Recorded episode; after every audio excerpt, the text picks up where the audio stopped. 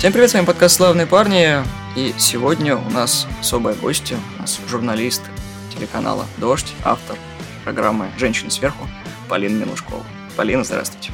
Привет, Никит, рада, рада быть сегодня здесь. Я очень рад, что вы согласились сегодня у нас поучаствовать в нашем небольшом, но уютном подкасте. Сегодня мы будем обсуждать фильм «Папича», который в российском прокате получил название «Лапочка». Фильм будет доступен бесплатно с 22 февраля по 8 марта на платформе Qatar Film Days. Она создана агентством Culture Creative Agency и киноинститутом Доха. Продюсером платформы выступил Beat Films. Выражаем огромную благодарность организаторам за предоставленную возможность посмотреть картину раньше обычного зрителя и сделать этот выпуск для того, чтобы кратко рассказать свои впечатления о картине и дать небольшое настроение перед просмотром данного фильма. Синопсис картины Папича рассказывает про Алжир. На дворе 1997 год. Совсем недавно отгремела гражданская война, которая унесла жизни сотни тысяч жителей. По всей стране а, ситуация до сих пор нестабильна. Консервативные и религиозные группировки пытаются насаждать собственные правила. Агрессивно настроенные жители карают а, женщин, которые отказываются носить хиджаб и ведут, по их мнению, грешный образ жизни. Главные героини картины – это четыре девушки. Наджима, Васила, Самира и Кахина – девочки, студентки, и они мечтают устроить собственный показ мод. Папича – это прозвище главной героини Наджимы. Папича – это с алжирского, получается, бунтарка. Это сленговое выражение, которое, собственно, и охарактеризовывает всю героиню. За почти два часа фильма мы видим то, как девочки идут разными путями, но их объединяет, собственно, дружба. И в конце мы видим развитие того, что будет, если ты пойдешь за собственной мечтой. Но я не соглашусь с тобой уже на этом этапе. Хорошо. Уже хорошо. Потому что, конечно, фильм э, ну, то есть мечта здесь э, скорее вспомогательный какой-то понятный прием. Мне кажется, мы можем сказать, чем занимается наша главная героиня. Наша главная героиня хочет быть модельером, и, по сути, весь фильм пытается сделать э, свой модный показ – в рамках максимально патриархальной культуры 90-х, ну, в принципе, да, то есть тут важно сказать про религиозный конфликт. Героиня живет в исламе, и, собственно, ее главный бунт, который, в общем, в начале фильма открывается, то, что она не хочет носить хиджаб, а считает, что женщина должна, может одеваться так, как она э, считает нужным. И мне кажется, что здесь ее мечта – это скорее очень понятный инструмент для зрителя, который даже если не находится в повестке, ему, чтобы ему было понятно, что, что происходит, типа, что делает все это время героиня. Потому что в фильме несколько важных, э, на мой, на мой взгляд, конфликтов. Я, собственно, один из них религиозный, второй там, из них межгендерный, третий там профессиональный, там дружеский и так далее. Поэтому я бы не сказала, что это фильм о мечте. Мне кажется, что мечта – это вспомогательный прием. А мне кажется, это очень классический пример э, фем-кино, так активно развивающегося последние, последние 10 лет. Э, собственно, этот фильм отличает сильно то, что он сделан не в Штатах, не в Европе, и даже не в России, хотя в России мы до фем-кино не дошли, только Нигина Сайфулава сражается на этом э, поприще с фильмом «Верность», например, последним.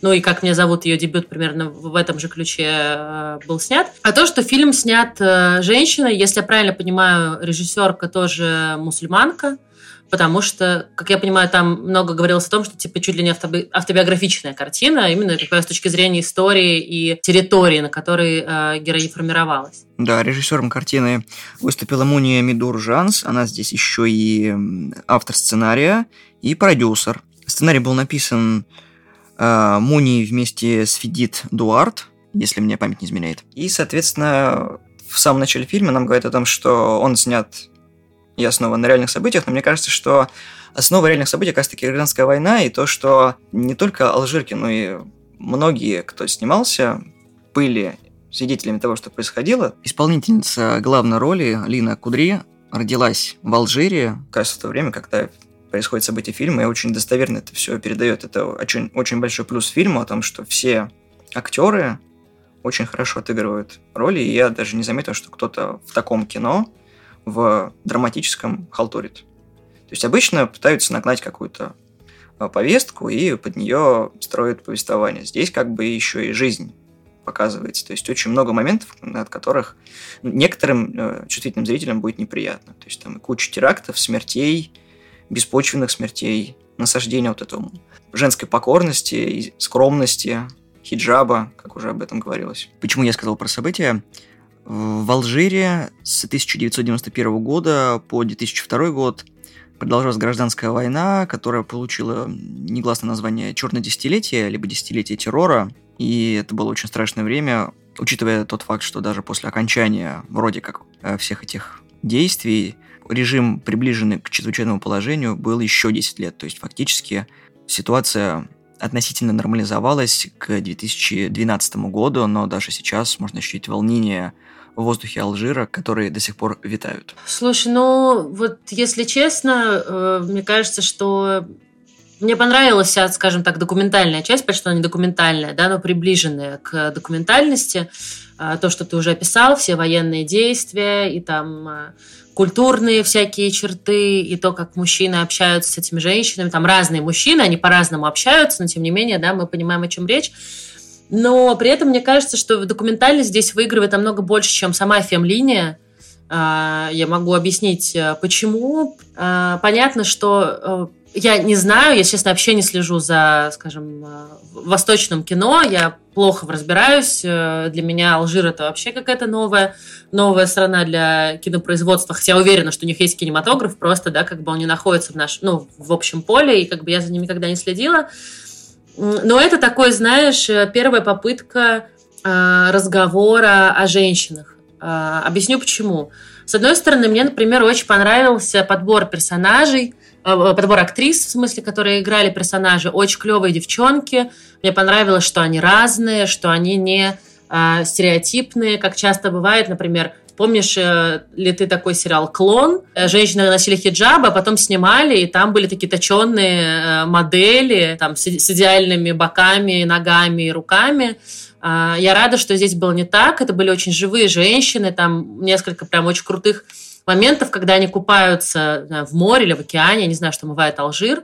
Вот. Во-первых, конечно, ковидные будни, они заставляют завидовать. Но, во-вторых, это такие очень живые, красивые, юные женщины. Очень классно, что именно так их показывают в кино. Очень клево, что они не стереотипные, не шаблонные, даже с точки зрения их внешности. Но при этом а, мой нелюбимый момент вот в таком а, начинающемся разговоре о феминизме, там очень стереотипные мужчины.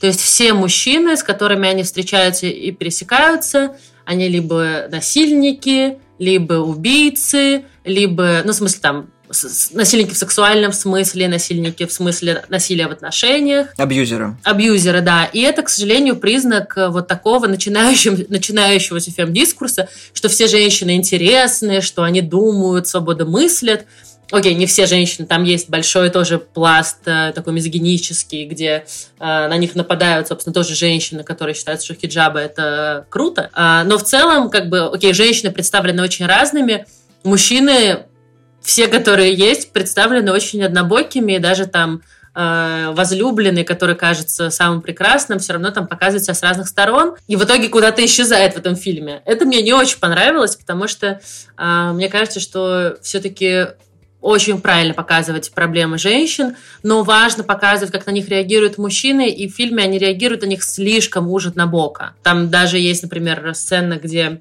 к ней просто пристает парень на улице, она как, в общем, не имеет никакого значения. Наверное, было важно э, режиссерке показать, что она, эта девушка пользуется успехом среди мужчин. Наверное, для этого эта сцена была включена в таком смешном модном 90-е костюме. Но в целом э, даже он говорит достаточно глупо. Ну, то есть это очень стереотипный, стереотипный такой подкат, который должен вызвать у нас такое легкое снисхождение – Опять же, я никогда не была женщиной Востока, не носила хиджаб. Возможно, если бы я писала сценарий, мужчины бы тоже были такие, такие грубо вытесаны. Но мне там нравится, например, что сейчас в России наоборот, мы уже дошли до какого-то дискурса, где и мужчины тоже вступают в этот диалог. Здесь как бы мужчины в диалог совсем не вступали в фильме, это меня расстраивало. Я считаю то, что карикатурность мужчин здесь э, связана с тем, что они на втором плане. Все-таки здесь идет именно повествование о том, что происходит именно в женском культурном наследии. То есть насаждение, проблемы, проблема того, что тебе уже избрали возлюбленного, то есть когда у нас кто-то хочет выйти замуж, кто-то уже готовится выйти замуж. И проблемы, которые связаны именно с Востоком, здесь очень хорошо отражены. Брак по расчету, брак по договоренности и так далее. То есть, я не говорю, что это плохо, но... Первые мысли. Вот поэтому меня это очень удивило. Я рада, что там фильму дали много э, Сезаров и там отметили о кинофестивале. Но когда я увидела, что фильм пытался быть представленным как лучший фильм на иностранном языке на Оскаре, сразу было понятно, что, конечно, нет, потому что это вообще самый первый, самый, как бы... Опять же, возможно, такого кино много, я просто не видела, но это первый фильм, который мне попадается, который сделан на Востоке э, и который говорит об этих проблемах. Единственное, что его прощает, то, что он сделан там, и второе, что речь как бы идет о 90-х все-таки, да, не, а не о 20-х, и мы можем как бы сделать эту 30-летнюю скидку. Я ремарку небольшую вставлю. Мне кажется, что 92-й церемон Оскар он не попал, потому что все-таки он не настолько широкий круг зрителей нацелен. И почему все иногда шаблонно и карикатурно, потому что не все знают о Востоке достаточно, чтобы понимать ситуацию, поэтому это сделано очень просто. Прямолинейно и без красок. То есть вот так и все. Если тебе интересно, то, пожалуйста, почитай, посмотри, пообщайся. Тогда ты будешь знать гораздо большую информацию, чем подано. Потому что если на этом зацикливаться и объяснять, то зритель устанет, откровенно говоря. Мне нужно ничего объяснять, нужно просто пойти чуть глубже, не с точки зрения конфликта, а с точки зрения, как раз, мне кажется, должно решаться героями, какими-то адекватными диалогами, в том числе между полами и между разными поколениями, потому что диалогов даже между поколениями практически нет. То есть там есть а, вот эта женщина, у которой они все учатся, да, собственно, они живут при университете, это тоже важно. В кампусе, да. Да, то есть они женщины, которые нацелены на образование. И вот одна из их преподавательниц, такая модная, красивая женщина с короткой стрижкой и с мейком, но в остальном все женщины тоже показаны очень однобоко. Просто мне кажется, то, что женщина оставляет носить хиджабы на Востоке и выходить замуж по мнению семьи, это настолько общее место, о котором все-таки знают все. Я уверена, что это не то, чтобы никто не знает, вот давайте мы им расскажем. Нет, мне кажется, что это как раз понятно, но круче было бы пойти во всякие внутренние конфликты. То есть, например, мне было бы очень интересно, а, что думают, собственно, там их матери, да, там чуть-чуть показана мать одной из героинь, собственно, по-моему, этой же главной героини, да, это мать. Но в целом мне хочется, то есть, понятно, что она поддерживает, но в целом мне хочется больше, скажем, рефлексии об, ну, а, об этой проблеме. То есть даже главная героиня, она особо об этом не думает. Она находится в состоянии борьбы, которая не позволяет ей как бы, ну, никак отрефлексировать. Я хотела еще, знаешь, о чем а, поговорить, точнее сказать. Да. Мне кажется, понятно, что все ближе к концу замещается только проблемой, да, вот э, отношения к женщинам, но мне кажется еще очень важным, что это как бы мирная жизнь при гражданской войне. Я вспомнила в связи с этим, что есть такой фестиваль «Любимовка». Это фестиваль современной драматургии, который происходит на базе театра ДОК. Его основали в свое время Михаил Угаров и Лена Гремина. Они, к сожалению, у нас покинули несколько лет назад. И я помню, что был прямо ряд пьес. В 2014-2015 году, собственно, после начала войны на Донбассе и присоединения Крыма, это были пьесы про мирную жизнь. И параллельно чаще всего это решалось введением голоса телевизора в пьесу. То есть там типа люди что-то там в семье своей выясняют, там первая любовь, не первая любовь. А параллельно там по телевизору рассказывают, сколько там людей погибло сегодня. И понятно, что там мы с этим совсем мало сталкивались, потому что это было как будто бы далеко, да, и в столицах, и в ближайших городах этого не было заметно. А, но в фильме мне понравилось, как это показано, особенно в начале. Там, собственно, тоже используется голос телевизора, когда они в столовой обсуждают, какой у них будет классный показ, и какие они будут модельеры, и обсуждают парней вечеринки. И при этом по телевизору рассказывают, сколько сегодня значит, разбомбили. И, собственно, эта же женщина, их преподавательница, она подбегает и выдергивает розетку, чтобы этот телевизор больше об этом просто не говорил. А, мне кажется, это вообще как бы крутой пласт, он тоже очень глубокий. Понятно, что он не настолько на поверхности, на поверхности что тоже понятно, были другие цели, очевидно, у автора. Но э, мне показалось это тоже важным. То есть, возможно, весь этот конфликтный путь, который выбрала героиня, не был бы таким конфликтным, если бы нет общее, общее ощущение войны, которое, мне кажется, классно показано э, внутри как бы фильма. Да, достоверность э, событий, которые там отражается, достаточно глубоко проработана, потому что люди знали, о чем они снимают и о чем пишут. Это еще один плюсик к фильму, потому что не все хотят какие-то страшные события, если даже фильм основан на реальных событиях, так показывать. То есть некоторые могут это показать вскользь, некоторые могут это прям очень открыто показать, а вот так, как показано здесь, мне тоже очень понравилось. То есть не только через телевизор это все показывается, но и через окружение. То есть в фильме очень живое окружение, оно все говорит со зрителем оно достаточно плавно тебя вводит в курс дела, и ты не теряешь вообще ни повествования за весь хронометраж. Фильм не, так, не такой уж и короткий, то есть час пятьдесят. И, как я уже, вот мы до записи обсуждали, там слишком, на мой взгляд, много а, кульминаций для структуры. По сути, их три. То есть сколько актов, столько кульминаций. На мой взгляд, это немножко перегруженный сюжет, и он периодически провисает из-за этого. Первый акт – кульминация – потом все это идет восходящий, потом он где-то, я не знаю, час десять, по-моему, когда происходит такой небольшой спойлер, когда все планы рушатся, и уже нет сил ничего делать, и вот находится как раз-таки вдохновение. То есть э, кульминация второго акта как раз-таки подводит нас к финалу, к третьему акту и уже к э, развитию, к завершению.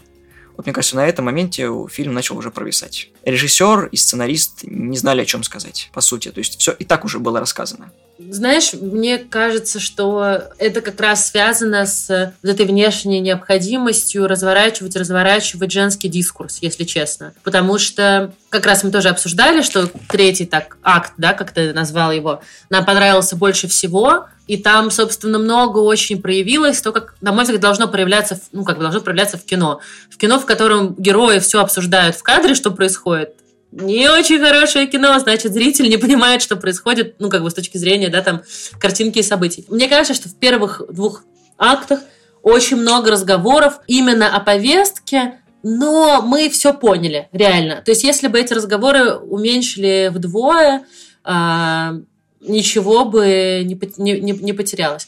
Хотя мне, кстати, очень понравились все эти сцены, связанные с э, молодежными вечеринками и кутежом. Там бесподобные вообще первые 10 минут фильма, когда девчонки едут на вечеринку, и потом какие-то там парни их подвозят, и они курят одну сишку на двоих в, на заднем сидении и обсуждают свои планы, кто чем занимается, кто-то учится в университете, кто-то уже бросил, открыл там типа шиномонтажку, что-то такое он там открыл. Но это, это очень классно. То есть в целом это, конечно, классический такой роман взросления, что, как в общем, понятно от начала и до конца.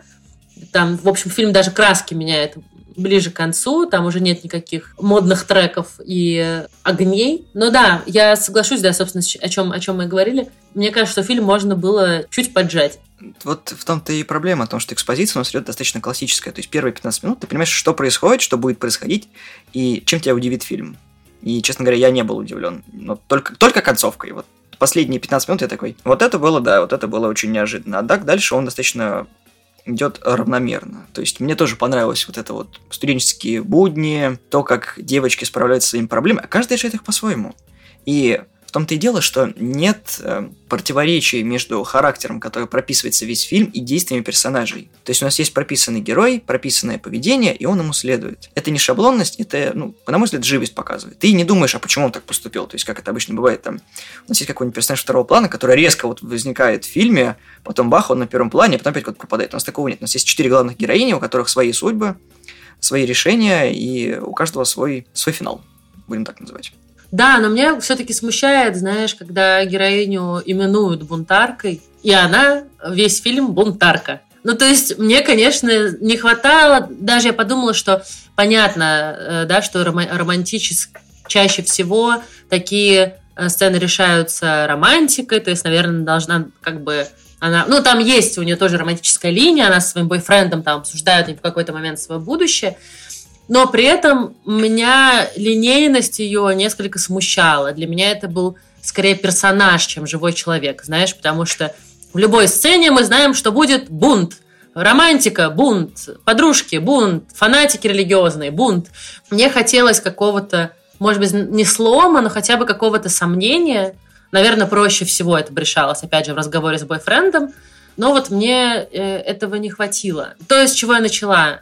Это клевый фильм, важный и классно, что он сделан в Алжире. Я думаю, что он очень важен для алжирок, но при этом мне хотелось больше э, рефлексии героев, больше сомнений, больше диалогов, больше мысли о будущем. Тут, кстати, еще важно, мне очень понравилось, что при всем своем бунте героиня дикая патриотка. То есть тот момент, когда вроде как у нее появляется возможность уехать, Она говорит, что она хочет жить в Алжире, потому что это ее страна. Она, конечно, этого не проговаривает. У меня было ощущение, что и важно именно развиваться как модельеру и менять моду именно в Алжире, а не уехать, да, там в какую-то европейскую страну, где все уже и так есть. Эта мысль мне понравилась, она была классная.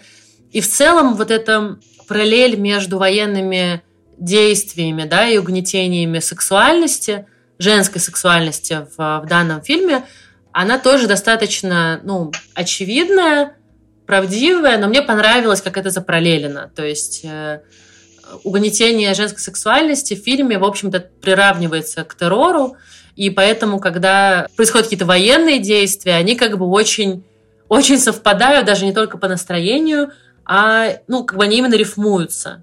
Мне кажется, что это, в общем-то, то, что происходило, ну, не то, что происходило в России, да, в 90-е у нас, наоборот, был бунт сексуальности, в том числе женской, но это и был бунт свободы, да, то есть с точки зрения политики в нашей стране, там, наверное, одно из самых свободного времени, и то же самое, как э, сейчас у нас тоже насаждаются разные религиозные догмы, нам нельзя больше оскорблять э, чувства верующих, в том числе женской сексуальностью, голыми телами, сосками в Инстаграме. В общем, забавно, как это запараллелилось, только в Алжире это было в 90-х, у нас не в той форме, конечно, а, но что-то подобное происходит сейчас, поэтому, возможно, клево, что фильм выходит э, на российских экранах в данный момент.